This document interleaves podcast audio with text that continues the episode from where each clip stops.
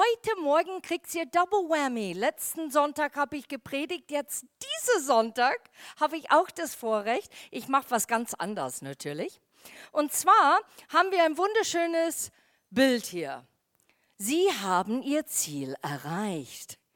Bitte nicht wenden nicht links abbiegen oder rechts. Sie haben ihr Ziel erreicht. Und ich fand diese Titel total passend zu das, was ich heute Morgen sagen möchte. Seit einigen Monaten beten wir, dass wir auch die richtigen Ziele in Quelltor erreichen. Die Ziele, die Gott für Quelltor vorher bestimmt hat. Ich möchte gleich, dass wir in Gottes Wort reintauchen heute und einen Mann anschauen, der diese Ziele Gottes in sein Leben erreicht hat. Und das sind zwei wichtige Sachen, dass er gemacht hat, die war richtig, aber mehr dazu später. Lass uns beginnen in das Buch Nehemiah. Lass uns das mal kurz anschauen. Wir werden nicht alle zwölf Kapitel anschauen, keine Sorgen aber eine kurze Schilderung für die damalige Zeit. Einfach damit wir verstehen, wo und warum Nehemiah da gelebt hat und was er getan hat. Ähm, es war in Persien, das ist heute Iran. In, ähm, da hat die Geschichte jetzt stattgefunden. Und es wird vermutet, dass Persien sich vermutlich mit kleineren Völkern verbundet hat wegen Turbulenzen in dieser Zeit. Und Israel war einer von diesen Bündnispartnern. Die waren nicht Sklaven, die waren so ein Bündnispartner. Und Nehemiah wird geschildert schon, dass er der Mundschenk von der König Artaxerxes. Ich habe mir gedacht, von unserer Relevanz heute, Mundschenk, der arme Kerl, der musste trinken, es ist giftig und stirbt. Weißt du, er musste immer das trinken, zu checken, ob Gift da drin war. Ich habe mir gedacht, der Posten muss sicherlich niedrig sein. Das kann keine gute Posten gewesen sein. Aber das stimmt nicht. In der damaligen Zeit war ein Mundschenk eine ehrenvolle Aufgabe. Der hatte direkten Zugang zum König. Der trug sogar das Ring von König der erlaubt hatte, Vollmacht weiter zu übergeben in manche Bereichen. Und er war auch ein Aufsicht über den Haaren in dieser Zeit. Harem, Entschuldigung. Meistens waren es Eunuche, die über den Harem Aufsicht hatte. Kann man schon verstehen ein bisschen. Aber es wird nicht geschildert, dass Nehemiah ein Eunuch war. Da wird es nicht erklärt. So, wir gehen einfach davon aus, dass er nicht Eunuch war aber trotzdem hatte dieses Amtes. Und er war zusätzlich der Hauptfinanzminister sozusagen in dieser Zeit. So, es war nicht nur, ja, ich bin Mundschenken, hoffentlich sterbe ich nicht heute, sondern hat verschiedene Ämter dazu gehabt. Und im ersten Kapitel hören wir Folgendes, wie Nehemiah zu Gott redet in Abvers 3, die Menschen in der Provinz Juda, die die Verschleppung entgangen sind, leben in großer Not und Schande. Die Stadtmauer Jerusalems liegt in Trümmern, die Tore sind durch Feuer zerstört. Und als ich das hörte, Nehemiah hörte, setzte ich mich nieder und weinte. Tagelang trauerte ich, fastete und flehte den Gott des Himmels an. Ab Vers 5, ich betete, ach Herr, du Gott des Himmels, du große und ehrfurchtgebietende Gott, du stehst in unerschütterlicher Treue zu deinem Bund und zu denen, die dich lieben und nach deinem Geboten leben. Sieh mich, deine Diener, freundlich an und habe ein offenes Ohr für mein Gebet. Das Bund in der Zeit, erkläre ich ganz kurz für diejenigen, die es nicht kennen, ein Bund war nicht nur, yo, Blutsbruder in the gang, in the club, in the hood, so wie heutzutage es geschildert wird, sondern es war ein Bund, der man sagte, ich gieße Blut und du gießt auch Blut, damit es ganz offiziell wird, dass wir zusammen eins werden. Was du erlebst in dein Land, Und wo du Hilfe brauchst, da werde ich rennen und dir helfen. Ich werde dir beistehen. Ich werde meine Mittel von meinem Land nehmen und dich unterstützen. Und wo du Hilfe brauchst oder ich Hilfe brauche, machst du genau dasselbe für mich. So das Bund, was Gott da schildert über Israel, war ganz bewusst für die Leute eine schwermütige, ganz ernsthafte und ehrenwerte Sache. Gott hat gesagt, ich habe einen Bund mit dir erschlossen. Das bedeutet, alles, was mich gehört, stell dir das mal vor. Gott des Himmels, alles, was mich gehört, das gehört auch dir. So Nehemiah ist erstmal tiefst traurig. Er hört diese Nachrichten. Wie geht es dir dabei, wenn du Nachrichten hörst, der dich erschüttert? 9-11 vielleicht war einer, der vielleicht der ganze Welt erschüttert hat.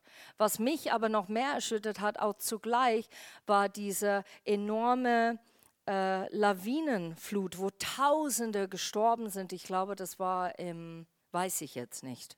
Aber es war zu gleicher Zeit und es wurde wenig berichtet über das, weil es mehrere Tausende, noch mehr als in 9-11 geschehen ist. Aber das war der Fokuspunkt. Und es war beides absolut erschütterlich und traurig. Und Nehemiah hat einen Bezug zu seiner eigenen Stadt, seiner Heimat. Und er ist tief traurig und sehr bewegt über die Not und Schande von Gottes Volk. Und deshalb sucht er Gottes Angesicht und fastet und betet. Macht ihr das? Tut ihr beten und fasten und Gott suchen, wenn etwas Schlimmes passiert? Oder rennt ihr lieber zum Telefon und sagt, meine Güte, hast du schon gehört? Ist ganz schlimm. Was machen wir jetzt? Und dann wird es vielleicht so eine Ansammlung von Stimmen, statt wirklich Gottes Sicht anzusuchen, wirklich zu suchen von Herzen. So er hat diese Stelle als Mundschenk des Königs und in Kapitel 2 lesen wir weiter. Ab Vers 1. Eines Tages, als dieser tolle König beim Essen Wein einschenkte und ihm den Becher reichte, fiel ihm auf, dass ich traurig aussah. Das war der König bei mir nicht gewohnt. Das ist ja toll, oder? Ein König fällt es auf, dass deine Diener nicht gut geht. Das finde ich schon sagenhaft. Das ist erstmal Bonuspunkt. Aber der zweite Bonuspunkt, er war normalerweise nicht so. So deshalb war es so offensichtlich. So Nehemiah hat eine gute Einstellung in seiner Arbeit. Er hat richtig von Herzen gedient. Er war fröhlich und hingegeben zu diesem König. Und darum fragte er mich, warum siehst du so bedrückt aus? Du bist doch nicht etwa krank? Und dann sagt derselbe zu sich, nein, irgendetwas belastet dich. Und ich erschrak heftig. Der war nicht gewohnt, dass der König auf ihn so einging. Und deshalb erschrak er. Und ich finde es so süß, weil er antwortet, lang lebe den König. Das ist immer ein guter Satz. Falls irgendwas passiert, lang lebe den König. Ist alles gut. So, jetzt habe ich es richtig gemacht, weil er ein bisschen gezittert hat. Was kommt jetzt? Was kommt auf mich jetzt zu, wenn der König mich so betrachtet? Wie könnte ich fröhlich sein, wenn die Stadt in meiner Vorfahren begraben sind, zerstört ist und ihre Tore in Schutt und Asche liegen? Wie kann ich fröhlich sein? Und da fragte mich der König, worum bittest du? Er wusste, Nehemiah bräuchte was. Und in dem Moment, weißt du, was er macht? Ich flehte zum Gott des Himmels und dann sagte ich, mein König, wenn du es für richtig hältst und wenn du mir vertraust, dann sende mich nach Juda in die Stadt, in der meine Vorfahren begraben liegen. Ich möchte sie wieder aufbauen.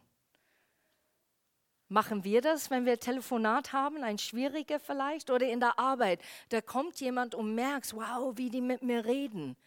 Betest du dann, Jesus, hilf mir, Heiliger Geist, führe und leite diese Gespräch gerade.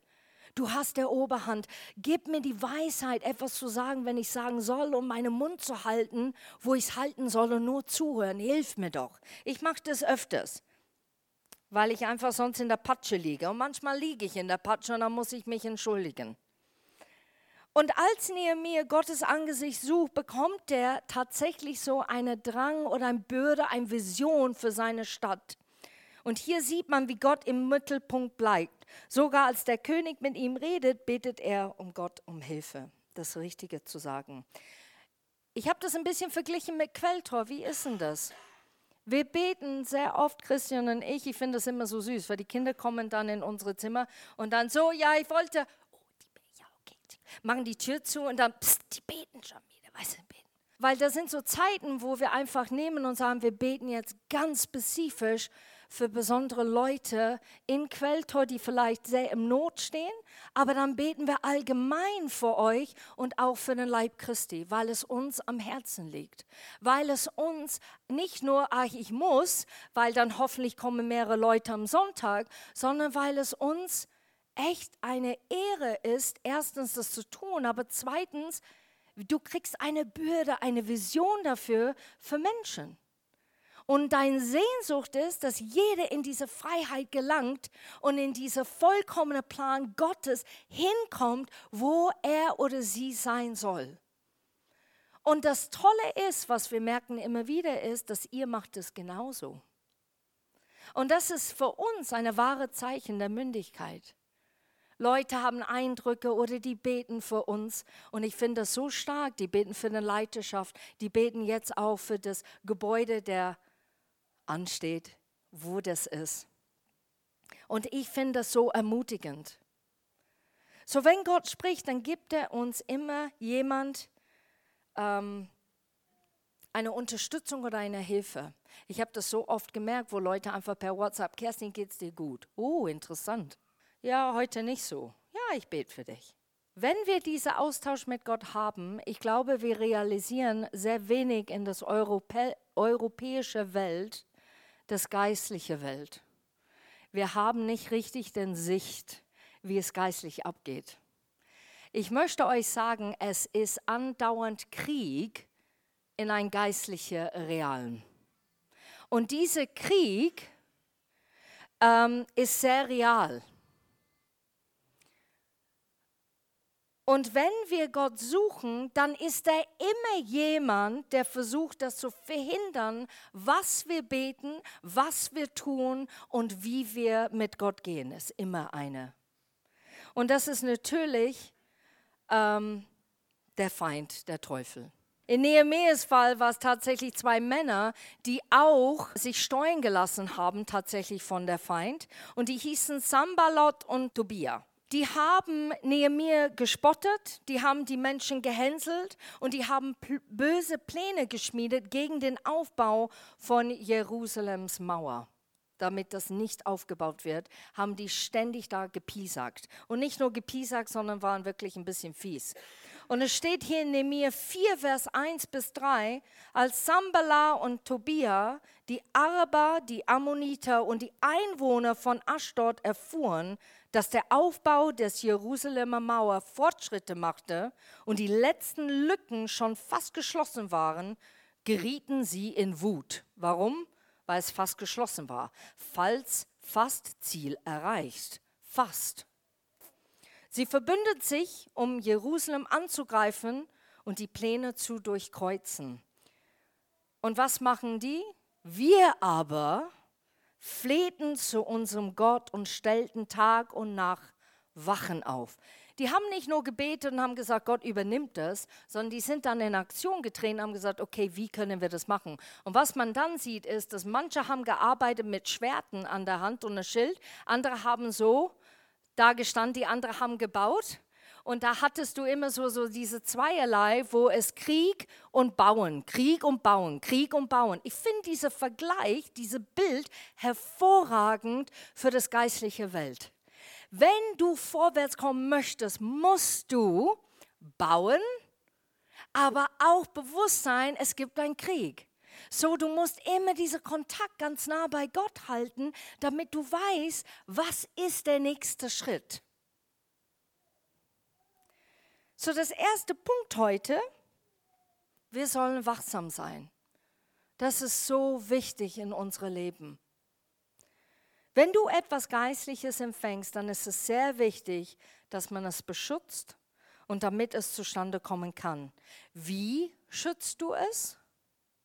In Gebet vor Gott bewegen. so wie Nehemiah das getan hat mit dem Volk Israels. Aber zweitens, vertrauten, reifen Personen mitteilen, was du gerade erlebst. Ich finde es so grandios bei der Leiterschaft hier in Quelltor. Wir sind schon divers, wir sind auch von Charakter unterschiedlich. Und das ist so ein Reichtum. Weil wenn du ein Anliegen hast oder eine Perspektive oder denkst, wie siehst du das oder wie könnten wir das angehen oder das ist ein Problem gerade, wie machen wir das, außer nur beten, dann kommt diese Vielfalt Leib Christi rein und gibt Vorschläge, die wirklich Gott suchend, aber auch von dem menschlichen Standpunkt ein ganz andere vielleicht Sicht bringt, der ich vielleicht gesehen hatte oder Christian. Und für da bin ich sehr dankbar, weil es eine Vertrauheit baut, aber auch einen Zugang zu einer Vielfalt, das man vielleicht nicht hat, wenn man nur zu zweit ist. Der dritte Punkt ist, du musst Rat von Menschen holen, die Jesus sehr gut kennen und weise sind. Ich liebe diese äh, Kapitel in Jesaja, wo steht Jesaja 11, Vers 2 und 3 ich werde, der Geist des Herrn ruft, ruht auf ihn, das geht um Jesus eigentlich, der Geist der Weisheit, Einsicht und Erkenntnis. Und dann steht in 2 und 3, er wird nicht betrachten von das, was er sieht und wird nicht entscheiden von das, was er hört. Und ich habe mir gedacht, boah, ich nehme das Gebet für mich. Gott hilft mir nicht zu entscheiden von das, was ich wahrnehme hier und nicht zu entscheiden, was ich höre von anderen, sondern wirklich zu entscheiden, was sagt der Geist Gottes in diesem Augenblick. Man muss mit wachen Ohren zuhören auf das, was man hört. Zum Beispiel Meinungen von anderen, die können total super Ideen sein. Aber sind nicht vor Gott, von Gott für diesen Moment. Zum Beispiel, ich gebe ein kleines Beispiel.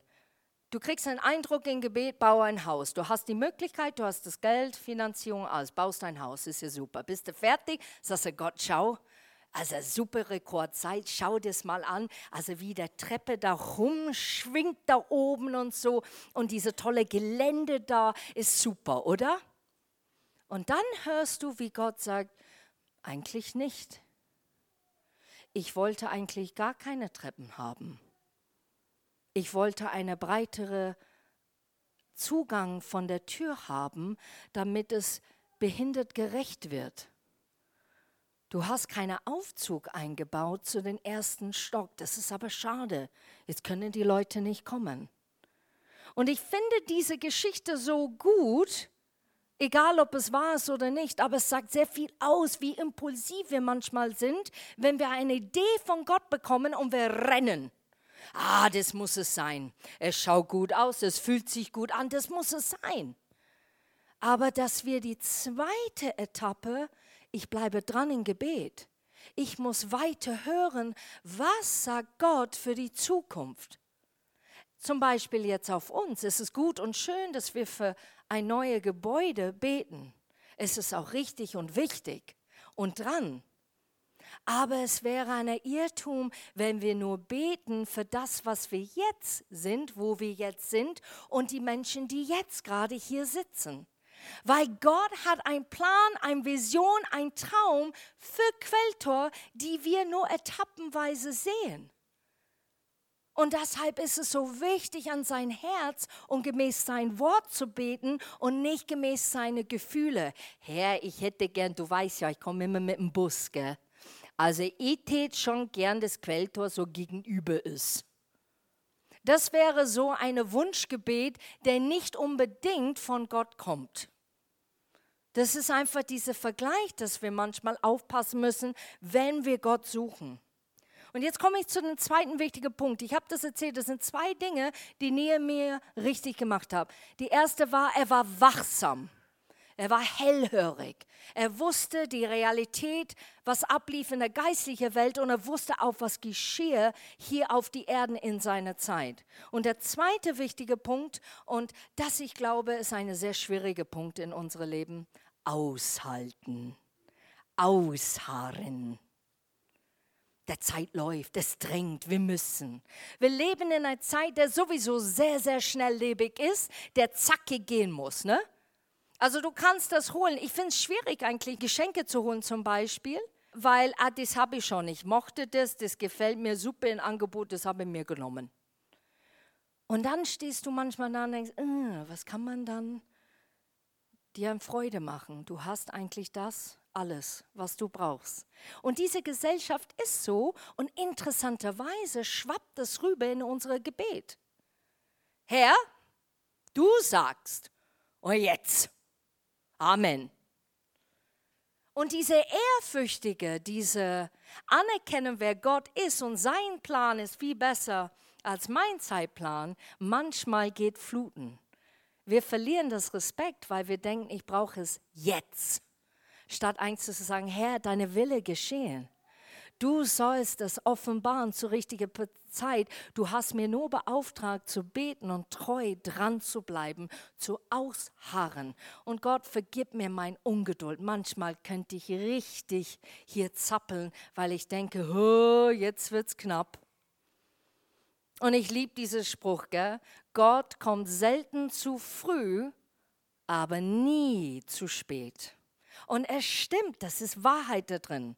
Also es hat 52 Tage gebraucht, bis die Mauer auf, aufgerichtet war. Vielleicht ist es für manche hier echte kurze Zeit, aber für andere ist es vielleicht viel zu lang. Egal wie lange etwas braucht, wir sollten lernen, nicht auf die Umstände zu schauen, sondern in Gottes Wort, in, in seine Nähe bleiben. Jetzt das letzte Bibelvers für heute, Hebräer 10, Vers 23 und 24. Haltet an dieser Hoffnung fest, zu der wir uns bekennen und lasst euch durch nichts, es sagt nicht und lasst euch durch manches oder lasst euch durch ab und zu, wenn es dir gut dabei ist und wenn du ne, glücklich bist, dann halte aus. Nein, es sagt, lasst dir von nichts absolut null abhalten oder abbringen. Ihr könnt euch felsenfest auf sie verlassen, weil Gott sein Wort hält. Ist das nicht grandios? Das ist schon der Gebet da, Gott, du hältst dein Wort. Du sagst, das, was unmöglich ist, machst du möglich. Du sagst, du bahnst einen Weg in der Wüste. Du sagst, dass wenn ich dich suche und deine Nähe suche, dann sagst du, du kommst nahe zu mir, du begegnest mich. Du sagst, ich bin gerecht, nicht weil ich Kerstin heiße, sondern weil Jesus lebendig in mir wohnt und agiert und lebt und Jesus ist gerecht. Du sagst, du hast vergeben, du hast gesagt, ich kann dir vertrauen, Du sagst, du hast mich geheilt, du hast mich wiederhergestellt. Das ist, was du sagst. Und manchmal, Gott, spüre ich es nicht, aber weil es dein Wort sagt, glaube ich und halte ganz fest daran. Gott war die erste Priorität in Nehemias Leben. Frage an euch, ist Gott die erste Priorität in dein Leben? Er suchte Gott zu jeder Zeit und mit allem, was gerade auf der Agenda stand. Er blieb stets wachsam und er harrte aus, bis das Werk fertig war, das Gott ihm aufs Herz gelegt hat. Wir machen was Besonderes heute Morgen. Ich habe gesagt, es wird kurz und knackig, ist es auch. Ich würde ganz gern, dass wir Gott suchen.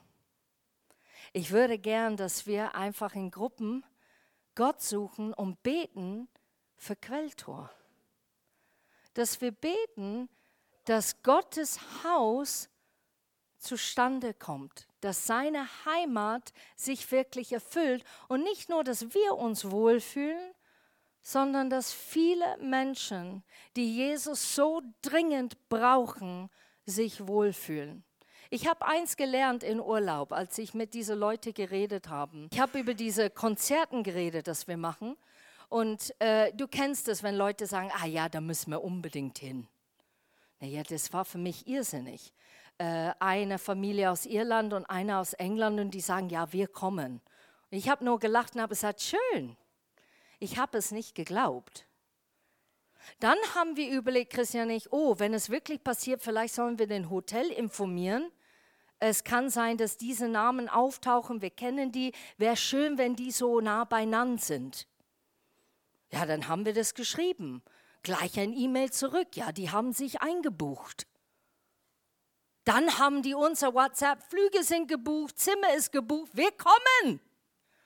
Und ich habe mir nur gedacht, Gott, du bist so viel größer als meine Gedankengänge. Es geht nicht um, oh, Mai, Kerstin und Christian haben das super gemacht. Darum geht es nicht. Der Geschichte soll daraus beziehen, Gott ist viel größer, als was wir es manchmal vorstellen. So, wenn du betest, glaube heute Morgen, es geschehe. Es ist schon vollbracht. Es ist schon da. Und ich möchte euch ermutigen, diese Glaube, weißt du, manchmal hatte ich so wenig Glauben. Und weißt du, in Gottes Augen war das okay? Weißt du warum? Ich finde es so genial. Er hat einen Satz in der Bibel gelassen, der mich immer wieder tröstet. Deine Glaube kann so groß sein wie ein Senfkorn. Hast du jemals ein Senfkorn gesehen? Das ist so wie ein kleiner Nadelkopf. Der ist so winzig. Und das tröstet mich immer wieder in meiner Not, mit meiner Familie, mit meinem Freundeskreis, wenn es Probleme gibt in der Gemeinde, wenn es mit äh, Situationen in der Arbeit entstehen. Ich habe den Trost, Gott, du verlangst von mir nur diese Glaube zu haben. Ich komme dir entgegen. Ich bringe dir mein Senfkorn und ich bete, dass du eine große Ernte daraus machst. Hier komme ich. So wenn du heute Morgen wenig Glauben hast, sei getröstet. Gott wird es nutzen. Er wird es verwenden. So, ich würde ganz gern, dass wir einfach jetzt diese Zeit nehmen, weil wir wollen das Ziel erreichen. Dass Gott irgendwann einmal sagt, Ziel erreicht. Sie haben den Ziel erreicht im Leben. Amen.